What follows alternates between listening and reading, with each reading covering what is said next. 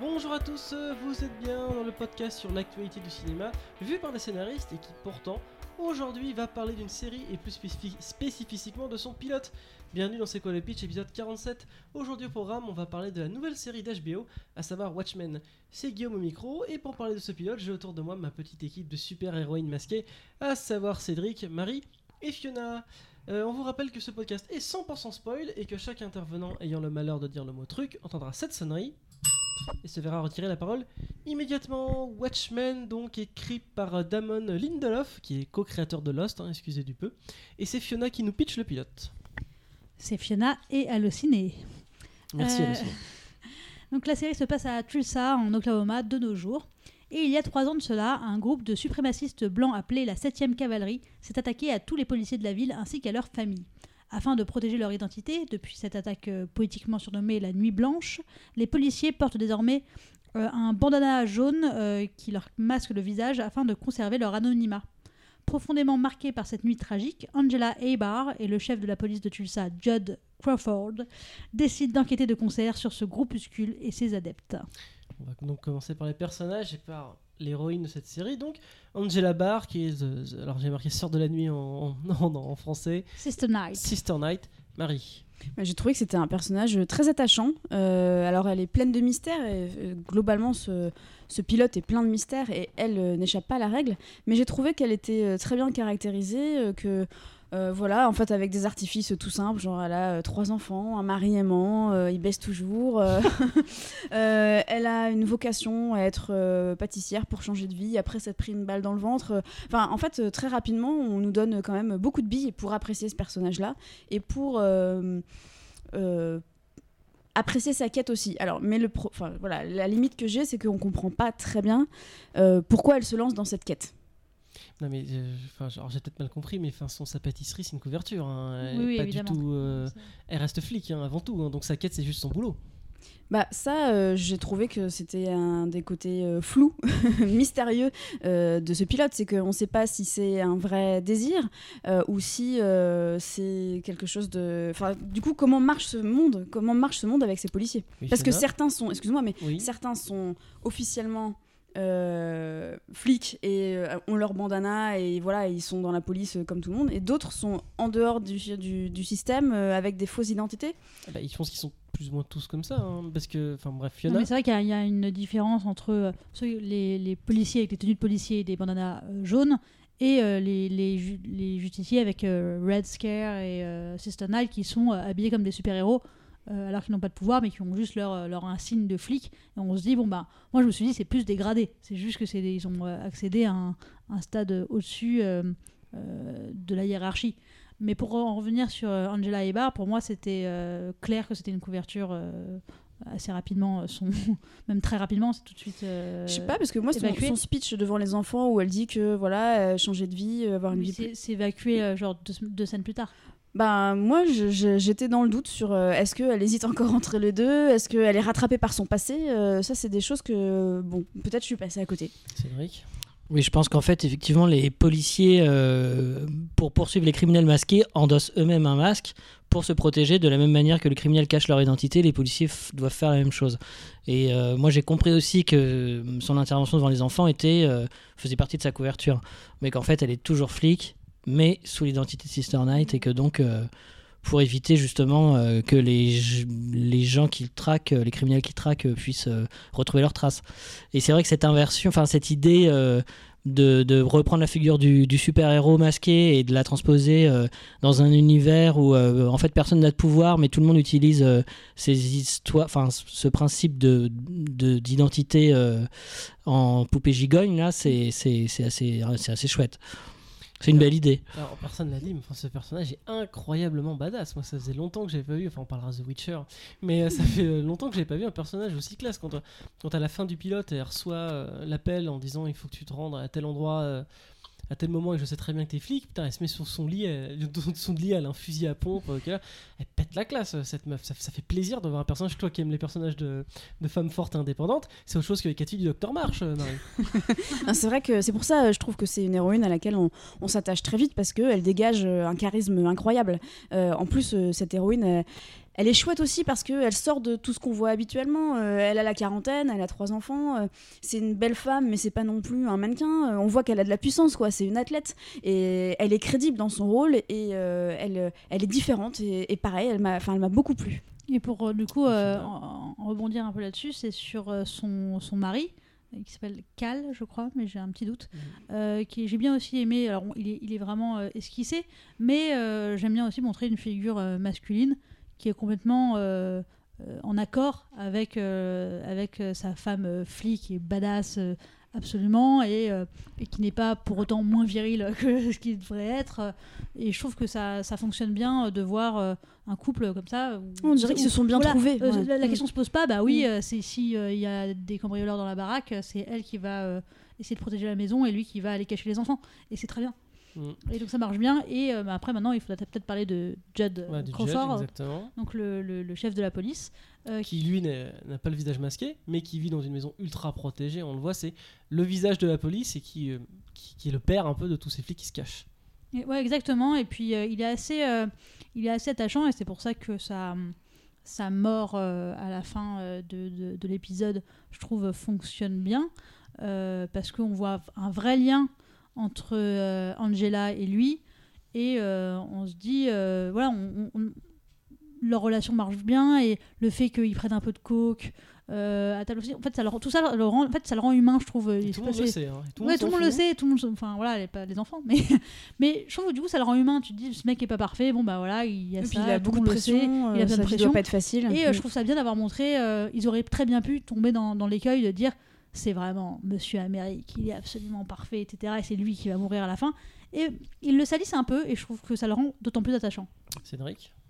Là, je suis assez d'accord sur le- la nuance des personnages. C'est effectivement, on, a, on est de moins en moins habitué à ce type d'écriture et ce type de personnages euh, qui sont effectivement nuancés avec euh, des côtés attachants, des d'autres qui le sont moins. Et, et, et du coup, ça fait des personnages très réalistes dans un univers euh, qui l'est relativement aussi, même si on est sur une dystopie et que euh, il y a toute cette réflexion euh, de l'Amérique. euh, bah, qui digère pas ses suprémacistes, même si on est dans, on est avec un président démocrate. Dans, le- dans la série? Ouais. Oui, dans la série, oui. Et oui, dans la série, dans la série. oui, oui. tu te tu hésites vraiment Et euh, après, il faudrait revenir sur ce que tu disais, Marie, sur le mystère, parce qu'effectivement, c'est vraiment un des ingrédients euh, de ce pilote. Ah, Attends, ju- juste avant de parler de l'intrigue, moi je trouve le, le personnage, le judge là, je l'ai beaucoup aimé, mais alors je trouve qu'il y a qu'un Alors j'ai pas vu la suite, hein, j'ai vu, vu que le pilote pour être honnête, mais je sais pas, s'il y a une scène qui m'a paru bizarre, c'est la scène où il, il chasse l'avion qui s'enfuit, et je trouve qu'il prend un risque inconsidéré pour aller euh, le cramer. Pour moi, il pue le traître, hein, ce, personnage, un par. Et ce qui expliquerait pourquoi à la fin, euh, le noir en chaise roulante qui l'a tué, qui d'ailleurs prophétise ça, d'ailleurs quand il voit la fille qui est de euh, Night, euh, j'ai oublié son nom. Sister Night Sister Knight, il lui dit Est-ce que vous pensez que je suis capable de soulever 80 kilos? Tu dis Oui, qu'est-ce que c'est que ce dialogue? Pourquoi elle dit ça? Et à la fin, euh, bah, c'est lui qui l'a soulevé pour aller le Je sais pas si c'est lui qui l'a soulevé. Il est en fauteuil sous-entend. roulant.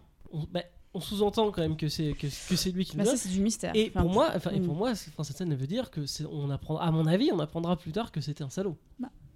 Peut-être, on va pas spoiler le- le- la suite de la série. Moi, je- moi, j'ai vu quelques épisodes euh, après parce que bah, ce pilote m'a donné envie de voir la suite, donc j'en ai tu regardé euh, d'autres. Oui, je, je- je suis désolée, bah, je, le- redirai. Euh, mais en tout cas, oui, le mystère, il y, en- il y en a plein, plein, plein, plein. Alors, Ouais, alors parlons du on- mystère. entre donc du- de, de qu'est-ce qui s'est passé parce que même cette cette nuit blanche, on ne sait pas exactement les tenants et les aboutissants de ce qui s'est passé.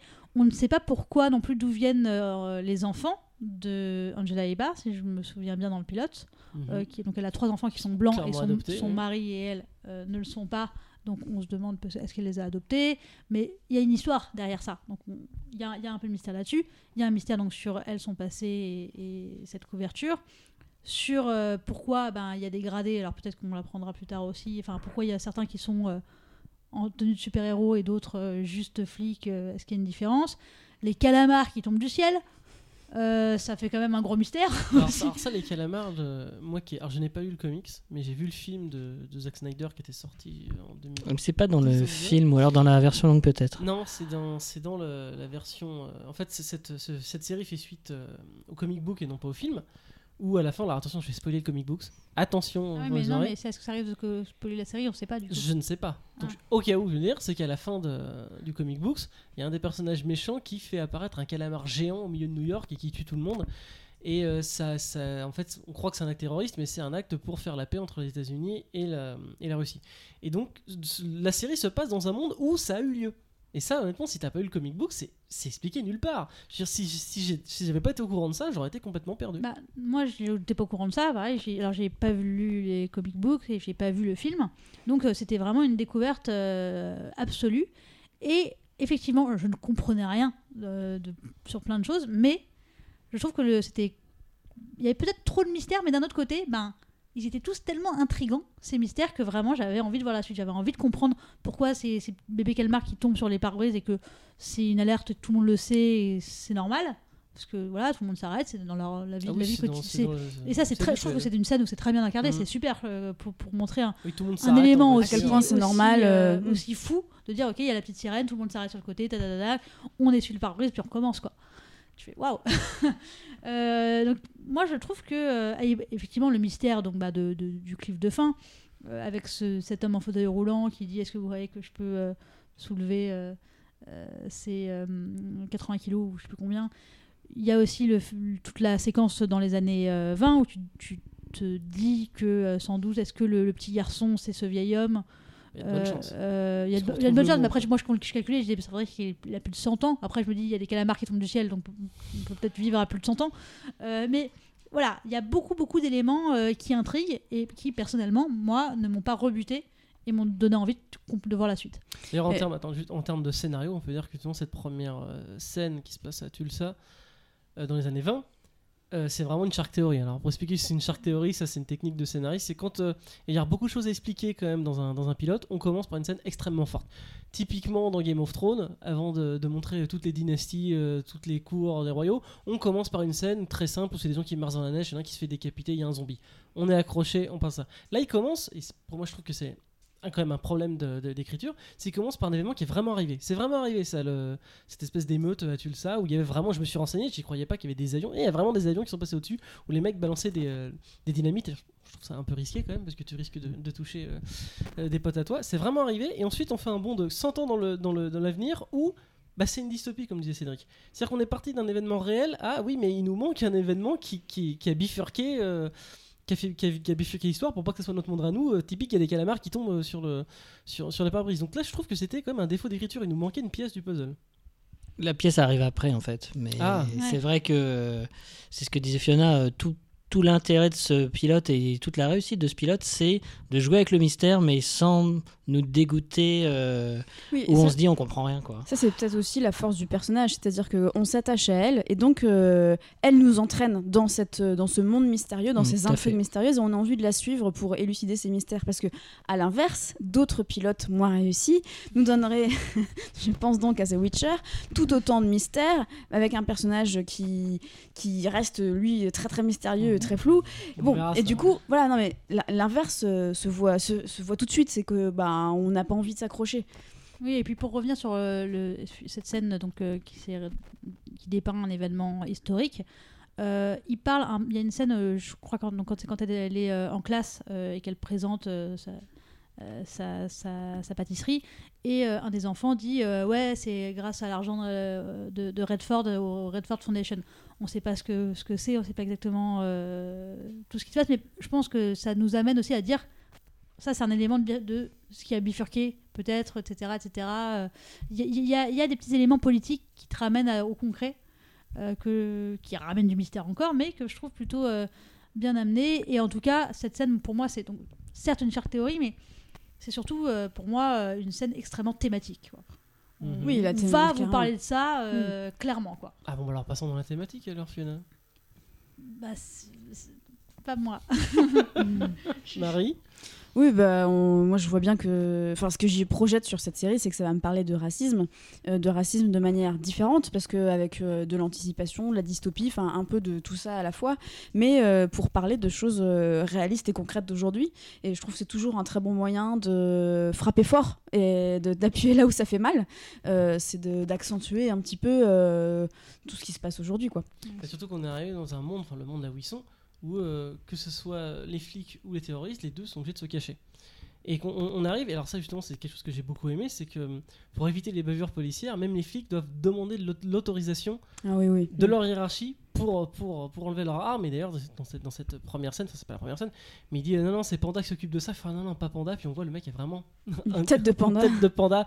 Ce qui fait que, contrairement aux terroristes, eux, ils s'autorégulent. C'est-à-dire qu'ils considèrent eux-mêmes qu'ils sont jugés partis sur on a le droit, oui ou non, de sortir son arme à ce moment-là. Alors, ce qui m'a moins intrigué aussi dans ce pilote, c'est euh, justement sur le propos politique et du message. Euh, donc, effectivement, pour moi, ça va parler de, euh, de, de la ségrégation et du racisme, etc. etc. Mais c'est marrant, quand j'ai vu cette scène, je me dis, dis donc, c'est- en train de dire laissons les- la, la police armée. Parce que euh, il se fait tuer, parce qu'il n'a pas eu son arme euh, Mm, mm. assez rapide. Donc je me suis dit, tiens, c'est marrant parce que clairement, je vois que c'est une série. attention, euh, je mets des, gros, des grosses guillemets, mais de gauche, voilà, enfin, euh, enfin, qui vient pour dénoncer euh, ça. Et d'un autre côté, je vois des petits messages comme ça. Donc je me dis, tiens, c'est marrant, je pense que ça va être quelque chose d'un peu nuancé, un peu. euh, c'est voilà, vraiment pas, euh, pardonnez-moi le jeu de mots, euh, tout noir ou tout blanc. Oui, Cédric. Oui, effectivement, tu as raison, Fiona. C'est, c'est- c'est- on revient encore sur cette nuance euh, dont on parlait tout à l'heure. Euh, moi, ce que j'ai bien aimé, c'est que la plupart des dystopies qui traitent de ce type de sujet, de la ségrégation, euh, on est généralement à l'inverse dans un univers où euh, c'est les suprémacistes qui ont pris le pouvoir et on nous montre un peu. Euh, bah, s'ils arrivaient au pouvoir, comment ça dégénérerait et comment euh, ce monde serait euh, horrible? Du genre Unman- un- un- ah, j'arrive pas à le dire. Exactement. La servante écarlate. La va servante écarlate, voilà. Et là, j'ai trouvé ça malin de d'inverser euh, ce- cette idée. Et c'est l'inverse, quoi. On est dans un monde où les suprémacistes sont euh, minoritaires et du coup sont vraiment montrés comme des terroristes. Et peut-être que ça sert plus le propos de les montrer vraiment comme des terroristes que de les montrer euh, au, gouvernement, quoi. Oui, alors, encore une fois, j'ai vu que le pilote, mais j'ai l'impression que le thème de, de, cet épisode, c'est euh, peu importe dans quel monde on est, ça sera toujours la merde. hein. Concrètement, euh, tant que les gens auront des armes à feu et auront des revendications, la violence est inévitable. C'est ça que ça veut dire cl- clairement ce, ce, pilote. D'ailleurs, même les policiers, aussi sympathiques autant d'empathie qu'on a pour cette héroïne, elle tabasse un suspect au point qu'il y ait du sang qui coule à travers la porte. Et même la police a des techniques fascistes, quand même. Oui, ce- c'est ça, ce il y, a- y de la violence policière et justement, pareil, en plus, for- forcément là, en France, de nos jours, c'est un sujet euh, qui fait parler, mais euh, on les, le fait, pareil, de les voir masqués, moi, la, la question m'est venue à l'esprit, de me dire, mais du coup, euh, Quelle est dire leur que, ouais, légitimité euh, ou- c'est sans foi ni loi, Hmm. ils pourront, enfin, s'ils décident de, euh, de violer une nana en disant oh, c'est la police, euh, machin, on les retrouvera pas. Et voilà, donc du coup, j'ai eu aussi un peu hâte de voir un peu plus loin pour, euh, pour voir si c'était traité et si ça répondait à mes attentes. Bon, à tour final cette série. Et la question que je pose pour les séries, Cédric, est-ce que tu regarderas la suite? Alors, j'ai déjà regardé la suite. J'ai vu toutes les saisons 1. Et, euh, j'ai beaucoup- et j'ai bien aimé, ouais. ouais, C'est- Pour moi, c'est vraiment une des, c'était une des, des Donc séries. tu recommandes les- de regarder cette série Oui, je recommande. En tout cas, si vous avez aimé, aimé le pilote, vous pouvez aller jusqu'au bout. euh, normalement, euh, vous serez content. Bien, Marie. Oui, moi j'ai trouvé ça euh, euh, très mystérieux, mais très attachant. Alors même si j'ai l'impression d'être euh, très bête après cette discussion autour de la pâtisserie, Euh, mais euh, je, oui, oui, moi j'ai très envie de voir la suite aussi. Très bien. Fiona? Oui, euh, bah moi j'ai eu envie de voir la suite et j'en ai regardé euh, quelques-uns. Là, je être à l'épisode 4. Euh, le mystère euh, s'épaissit. Alors, par contre, j'espère avoir des réponses bientôt, que ça, qu'il va pas me faire comme dans comme c'est le, le créateur de Lost, que je vais pas attendre 18 saisons pour avoir une question de en fait on est dans les limbes. Ça, ça m'intéresse vraiment pas, donc j'espère qu'il y aura des, des réponses un peu plus concrètes. Après, le seul, moi, mon, mon mini défaut, bémo- bémol en tout cas, c'est qu'il est évoqué dans le pilote euh, un certain docteur Manhattan qui serait un extraterrestre, puisqu'il y a juste un. C'est pas un extraterrestre. un- je, je sais pas, mais en tout cas, qui vit sur Mars où il y a un dialogue en disant euh, il peut pas il peut pas prendre la forme humaine et il vit à- sur Ma- Mars. Et là, je me suis dit oula, euh, encore les calamars j'acceptais, même si c'est un peu euh, foufou. Je me suis dit oh là là, on est vraiment dans un délire de martien, etc. Ça va être euh, voilà, où est-ce que où est-ce que ça va? J'ai peur que ce soit un peu trop et confus, mais j'ai eu envie de voir la suite clairement. Bah écoute, oui, moi j'ai trouvé ça vraiment, vraiment très bon. J'étais vraiment intrigué. C'est une série euh, pleine de mystères, mais qui, donne, qui en donne suffisamment pour avoir, pour avoir envie de regarder. Et on n'a pas parlé parce que c'est pas du scénario. Mais j'ai adoré le plan où euh, la caméra monte vers les étoiles et après ça donne le fleuve où euh, Jeremy Irons arrive en cheval. J'ai trouvé ce plan absolument magnifique. Et euh, j'ai hâte de savoir aussi, parce qu'il est très mystérieux, on n'en a pas parlé, mais ce personnage de Jeremy Irons avec euh, ses. euh, Ce, ce lord. euh, ce lord avec ses, ses espèces de, de, d'employés là qui lui donnent des fers à chevaux, des fers à chevaux pour couper des gâteaux. Je- Mmh, quelque chose de quand même de bizarre dans cette scène. c'est- Entre ça et les calamars, ça faisait beaucoup. On passe maintenant aux recommandations, enfin la recommandation du podcast. Marie.